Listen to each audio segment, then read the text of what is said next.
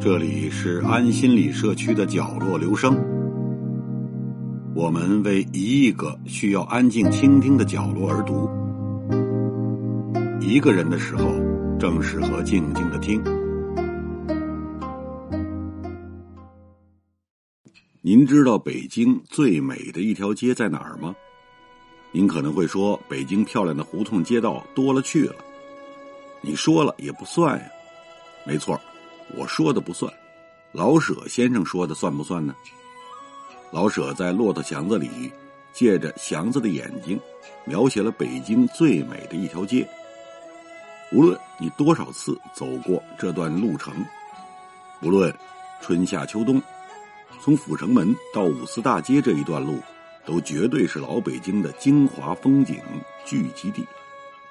老舍先生是这么描述的：这儿什么都有。有玉河，有故宫的角楼，有景山，有北海，有白塔，有团城，有红墙，有图书馆，有大号的石狮子，多美，多漂亮！这便是北京府井街，又称府井历史文化街。它形成于元代，历经明清民国，延续至今，全长三点八公里。府井街上。汇集了皇家经典文化、中外宗教文化、民俗风情文化和名人故居文化，堪称贯穿北京市中心的文脉。沿着这条街，可以逛妙应寺及白塔、历代帝王庙、广济寺、万松老人塔、西什库教堂、北平图书馆旧址、北海、景山、故宫、北大红楼等历史文物保护单位。可谓一街十景。从元代建都到近代的七百年间的皇城宫阙、经典园林、三朝古刹、西洋教堂、博物馆，应有尽有。说它是北京最美的一条街，确实名不虚传。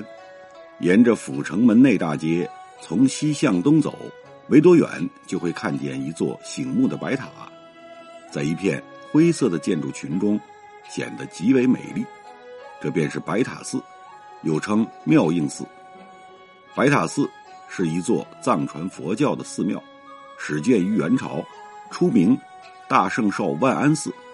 这座白塔由当时入世元朝的尼泊尔匠师阿尼哥主持建造，经过八年的设计施工，于一二七九年终于建成，并。随即迎请佛舍利入藏塔中。清代中后期，这里的僧人们将配殿和空地出租，并逐渐演变为北京城的著名庙会之一。每到逢年过节，这里就热闹非凡，以致在北京民间形成了八月八走白塔的习俗。这座白塔也历经了不少坎坷。一九六六年文化大革命开始后，寺内喇嘛被遣散，大门和钟鼓楼都被拆除改建为商场，寺内的其他地方也被机关单位占用，大量文物遗失或被损毁。直到一九九七年，北京市政府提出“打开山门，亮出白塔”的口号后，才拆除商场。重建了山门和寺内建筑。一九九八年，妙应寺终于重新开放。白塔寺门票二十元，平时相当幽静。寺内有纪念白塔的设计者尼泊尔匠师阿尼哥的塑像。塔前两棵玉兰树，春天极美。如果想俯览白塔寺的全景，附近一座。叫做莲花的咖啡馆，是在白塔之光青年旅社的三楼，有一扇窗户正对白塔，视野极佳。值得一提的是，附近的白塔寺东夹道这条胡同，是我认为北京最美的胡同，没有之一。白塔映衬着红墙，两位老人缓缓走过，是最经典的北京风景。顺便说一句，白塔寺北边的一条胡同，宫门口东岔八十一号，有一个白塔寺街区会客厅，是北京第一个胡同开放空间，经常举办各种文化和聚会活动。虽然大家都不认识，但是其乐融融，很有胡同大院风格。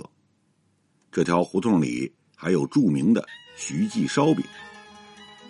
白塔寺往东走一段，就可以看见路边一座巍峨的大门，这便是历代帝王庙。它是明清两代皇帝祭祀历代开业帝王和历代开国功臣的场所。乾隆几经调整，最后将祭祀的帝王确定为一百八十八位。历代帝王庙占地两万一千五百平方米。是我国现存唯一的祭祀中华三皇五帝、历代帝王和文臣武将的明清皇家庙宇，是我国统一多民族国家发展进程一脉相传、连绵不断的历史见证。乾隆提出了中华统序绝不断线的观点，从明嘉靖十一年至清末的三百八十年间。在历代帝王庙共举行过六百六十二次祭祀大典，它是中国古建筑宝库中的精品，更是吸引海内外华人祭祖炎黄、颂扬先贤、增强历史自豪感和民族凝聚力的重要文化场所。历代帝王庙门票二十元，平时人很少，建筑物气势恢宏，非常美丽。尤其是供着牌位的大殿里，住着很多雨燕，飞进飞出，鸣声啾啾，古意盎然。西寺路口的西北角有一座著名的寺庙，跨越三朝，历久弥新，香火旺盛，这便是广济寺，也是中国佛教协会所在地。广济寺历史悠久，但命运多舛。它初创建于清代。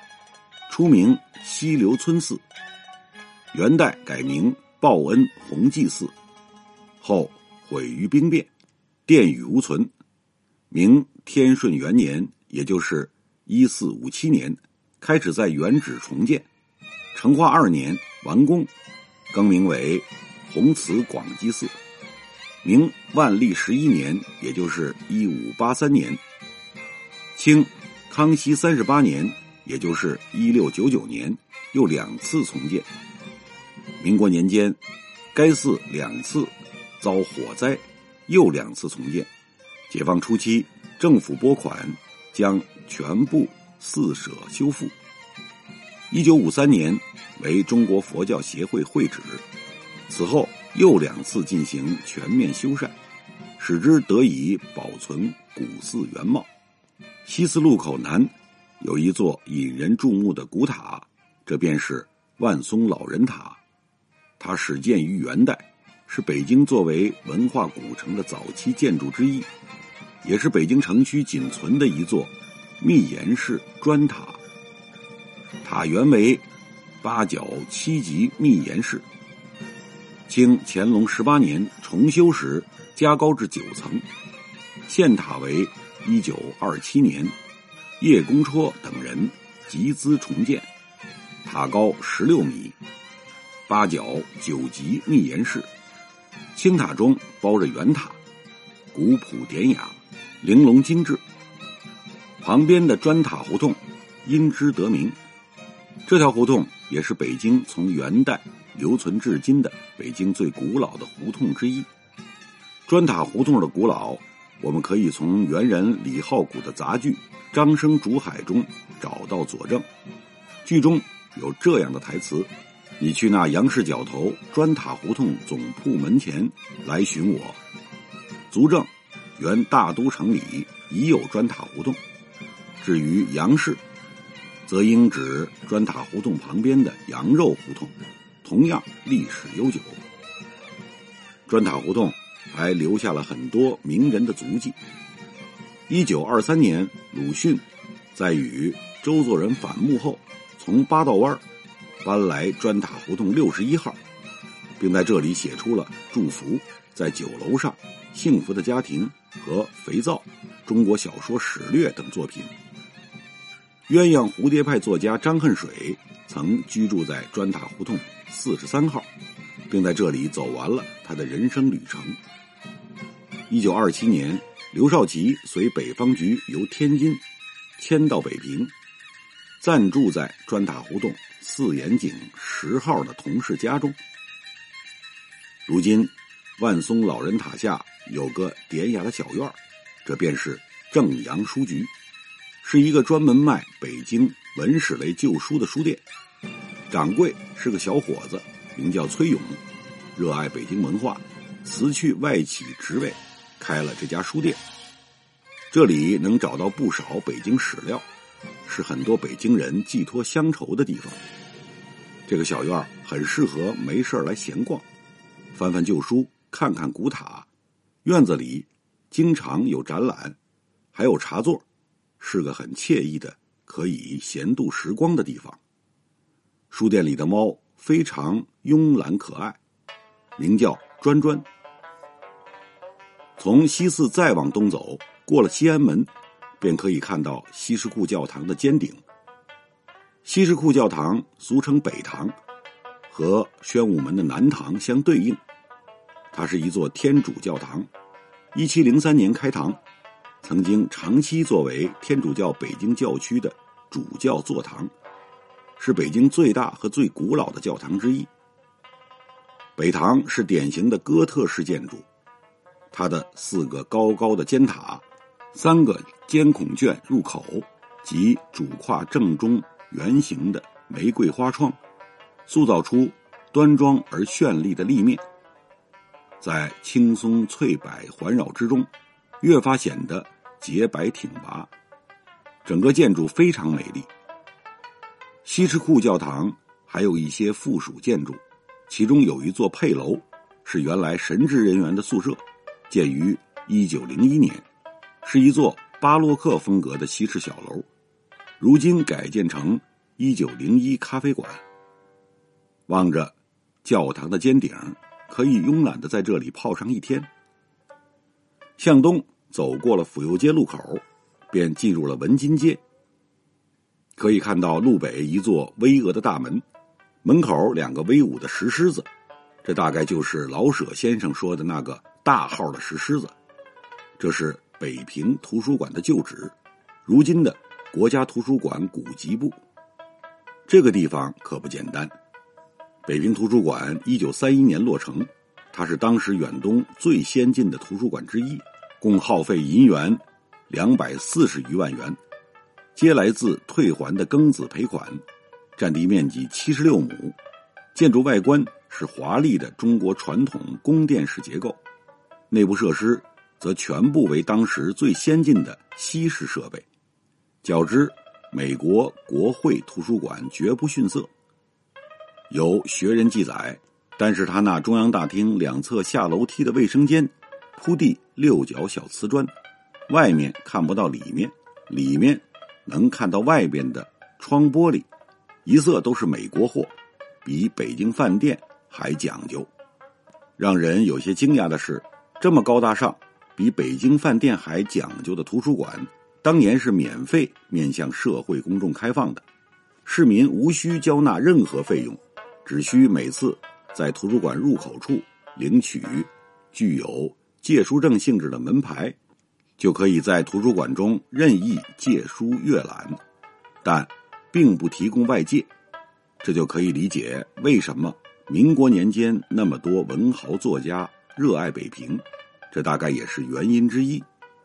不过，图书馆对尽管读者的衣着有着严格的要求，读者必须着中式长衫或者西式衬衫、西裤，并。衣着整洁方可入内，否则就要被挡在图书馆的大门之外。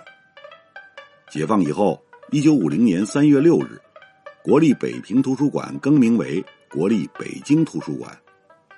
一九五一年六月十二日，更名为北京图书馆，成为中华人民共和国唯一的国家图书馆。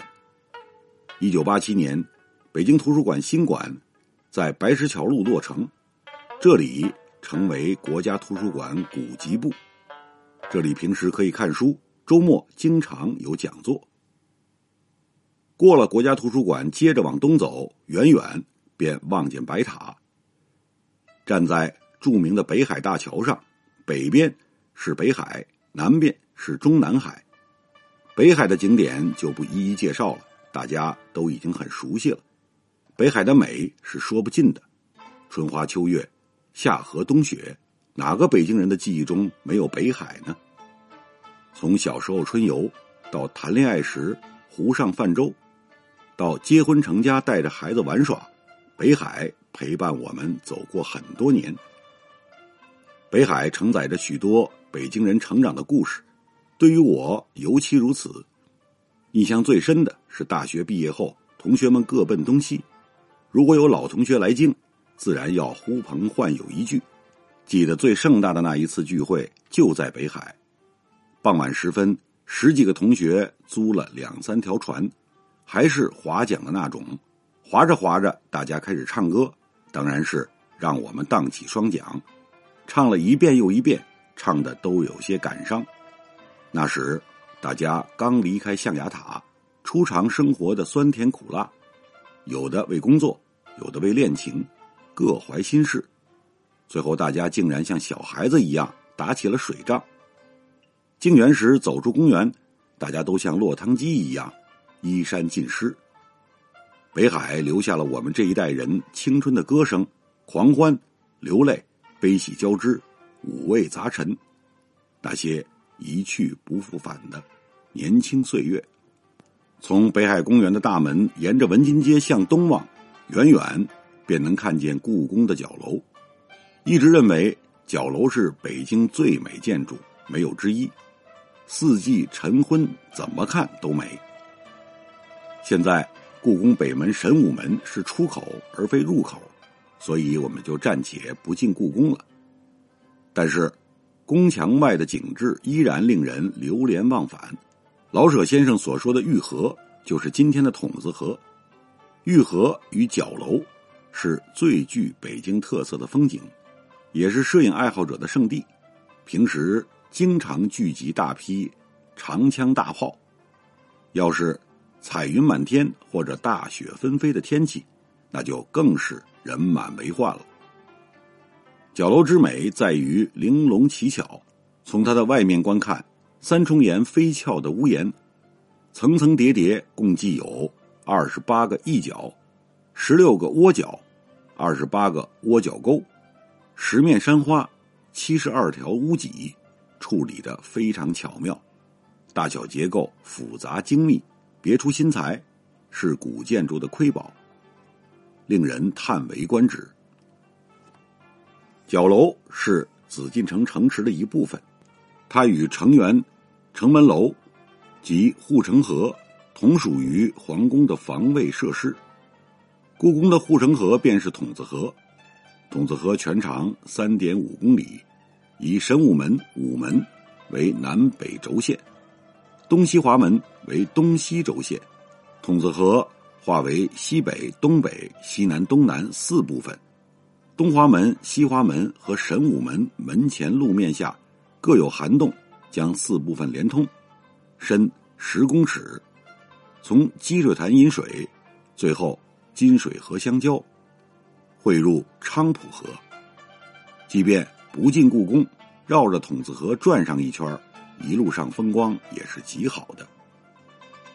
筒子河边种满垂柳，走到这里，经常会想到“杨柳东风树，青青家玉河，近来攀枝苦，因为别离多”这样的诗句。当然，现在谁也不敢破坏柳树，可是几百年前的玉河边，大概。有不少春闺怨妇吧。故宫神武门对着的就是景山公园，它坐落在明清北京城的中轴线上，西临北海，南与故宫神武门隔街相望，是明清两代的御园。公园中心的景山为堆土而成，曾是全城的制高点。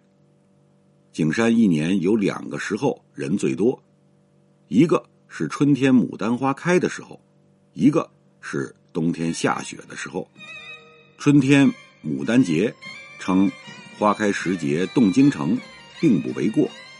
而雪后虽然地湿路滑，但是景山却熙熙攘攘，都是摄影爱好者为拍雪后故宫占领制高点。景山还有一个著名的地方，明思宗殉国处，就是乾隆上吊的歪脖树。明末，李自成起义军于一六四四年三月攻入北京，乾隆三月十九日逃到景山，自觉有愧于祖先基业，以腰带自尽于关庙亭下的歪脖槐树之上。十年动乱期间，老槐树被当作四旧砍掉。一九八一年，在原址新移栽了一棵古槐。一九九六年，公园管理处将东城区建国门内北顺城街七号门前一株有一百五十多年树龄的古槐移植至老槐处原处，替代了一九八一年新移植的小槐树。过了景山，沿着五四大街再往东，就是福景街的最后一站。著名的北大红楼，红楼是一九一六年至一九五二年期间北京大学的主要校舍所在地之一。整座建筑通体用红砖砌筑，红瓦铺顶，故名红楼。它是五四运动发源地，如今是北京新文化运动纪念馆。红楼是中国近代史上李大钊。陈独秀、毛泽东最早传播马克思主义和民主科学进步思想的重要场所。一九一九年五四运动中，红楼和它北边的操场是反帝爱国运动的策源地。如今，楼里已恢复旧日样貌，似乎不久前还有朗朗书声。一九一九年到一九二零年，毛泽东曾在楼内图书馆工作。鲁迅任北京大学国文系教授时的休息室，在二楼扶梯对面。许多著名学者和新派人物在这里讲过课。如此厚重的历史和人文渊源，使北大红楼历经时代变迁而始终令人瞩目，成为中国新文化运动的标志性建筑之一。从阜成门到五四大街的尽头，中国美术馆。这一段将近四公里的路程，如果细细走来，逛一个星期都不够。这条街需要用心去感受，这里有历史，有宗教，有人文，有艺术，有盛世华章，有亡国悲歌，也有乱世风云，有帝王印记、英雄美人，更有伟人故事。千年历史长河尽在这条街上浓缩聚集。说不尽道不完的一条街，您说，它能不能算北京的最美？